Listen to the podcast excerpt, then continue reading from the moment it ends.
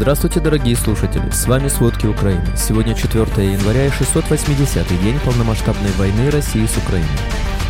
Сегодня российские войска нанесли удар по промышленному объекту в Крапивницком. Прошлой ночью на аэродроме Шагол в российском Челябинске сгорел истребитель-бомбардировщик Су-34. Погиб один человек, есть травмированные.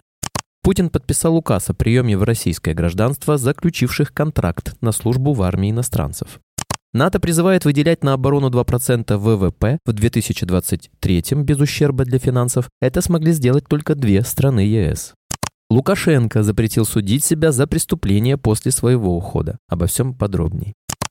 В Россию из украинского плена вернулись 248 военных, заявили в Минобороны. Украинская сторона вернула 230 военнослужащих. Минобороны опубликовала видео, где военнослужащие благодарят за обмен и говорят, что настроение – огонь. После обмена их отправят на реабилитацию. Самолетами военно-транспортной авиации ВКС России военнослужащие будут доставлены для прохождения лечения и реабилитации в медицинских учреждениях Министерства обороны России, говорится в сообщении ведомства. Обмен стал возможен после сложного переговорного процесса при посредничестве ОАЭ, отмечают в Минобороны России. Это был 49-й и самый многочисленный обмен, сообщили в Украинском координационном штабе по обращению с военнопленными. Украинский омбудсмен Дмитрий Лубенец не исключил, что в ближайшие недели может пройти еще один обмен. По мнению Американского института изучения войны, российская сторона пошла на такой крупный обмен после нескольких сообщений о жестком обращении с украинскими пленными. Таким образом, Россия хочет показать, что придерживается правовых и гуманитарных норм.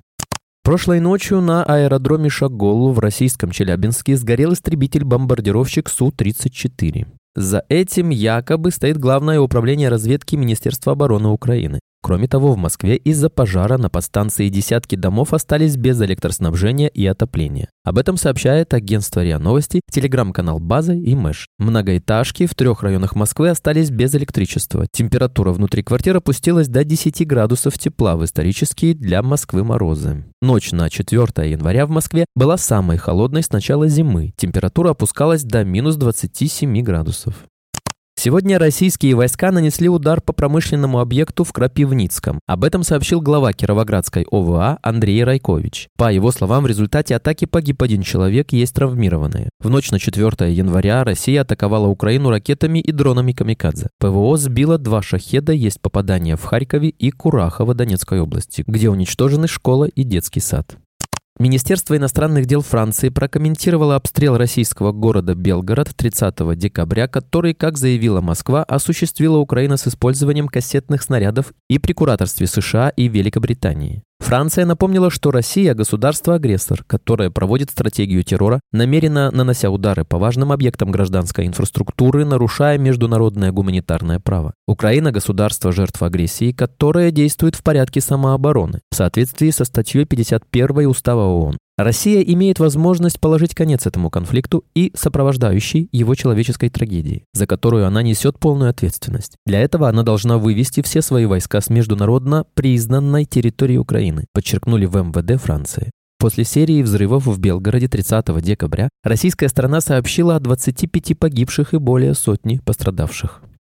Америка не имеет денег для новой военной поддержки Украины до принятия нового пакета Конгрессом США. Об этом сообщили в Белом доме. Президент США Джо Байден подписал последний пакет помощи Киеву в сфере безопасности, на который были выделены средства согласно его полномочиям. Сейчас нужно, чтобы Конгресс принял дополнительный пакет, чтобы США могли предоставить Украине новую помощь в сфере безопасности. Премьер-министр Польши Дональд Туск считает, что Европа в стратегической перспективе является мишенью российской агрессии, поэтому континент в целом должен быть сильнее России в военном плане, чтобы защитить собственные границы. Польский премьер объявил, что при правительстве будет создан комитет по вопросам безопасности, который будет заниматься вопросами улучшения безопасности границ Польши. Напомним, глава МИД Польши Радослав Сикорский призвал к решительному ответу на массированный ракетный удар России по Украине 2 января, усилить антироссийские санкции и предоставить Киеву ракеты дальнего радиуса действия, чтобы уничтожить пусковые площадки и командные центры России. Закупочное агентство НАТО от имени коалиции нескольких европейских стран заключило контракт на изготовление тысячи ракет к «Патриот» в Европе, для чего в Германии расширят производственные мощности. В программе участвуют Германия, Нидерланды, Румыния и Испания. Напомним, Финляндия также призвала инвестировать в производство оружия, чтобы доказать, что Европа является сильной. НАТО призывает выделять на оборону 2% ВВП. В 2023 без ущерба для финансов это смогли сделать только две страны ЕС. Эстония и Литва в прошлом году выделили по 2% ВВП на свою оборону и при этом не превысили европейскую максимальную планку госдолга в 60% ВВП, сообщил Институт экономических исследований. Германия вновь не смогла выполнить обе установленные нормы. В 2023 году военные расходы ФРГ составили лишь около 1,65% при объеме госдолга в 65% ВВП.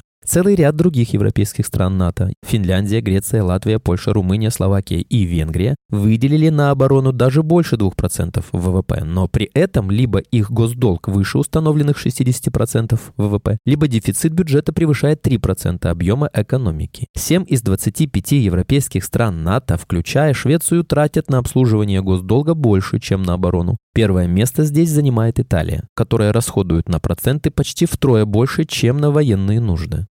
После мятежа группы Вагнера в июне 23 года президент России Владимир Путин пытается защитить Москву, создавая новые военные структуры. Как отмечает британская разведка, новая структура представляет собой еще один пример давней российской традиции милитаризации. Увеличение количества вооруженных организаций вне регулярных вооруженных сил. Проект также предоставляет москвичам возможность добровольно выполнять патриотические обязанности военного времени, избегая при этом службы на передовой в Украине.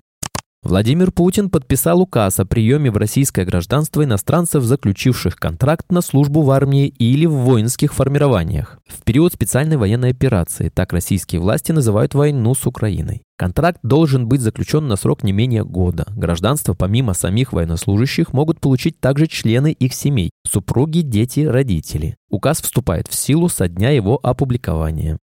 Президент Беларуси Александр Лукашенко подписал поправки к Конституции, регламентирующие права для бывшего президента страны и его семьи. Согласно им, бывший президент и его семья сохранят за собой неприкосновенность, пожизненную охрану и право пользоваться государственной недвижимостью. Ушедший в отставку президент и члены его семьи смогут не отвечать ни за какие преступления, совершенные в период нахождения у власти. Сам бывший президент после отставки станет делегатом Всебелорусского народного собрания и пожизненно постоянным членом Совета Республики. Спасибо, это были все главные новости о войне России с Украиной к этому часу. Помните, правда существует, а мы стараемся сделать ее доступной. Если вам нравится то, что мы делаем, пожалуйста, поделитесь этим подкастом с друзьями в России. Также, если вы хотели бы помочь нам делать материалы еще более качественными, пожалуйста, оставляйте фидбэк. Это очень важно для нас и для распространения правдивой информации. До встречи.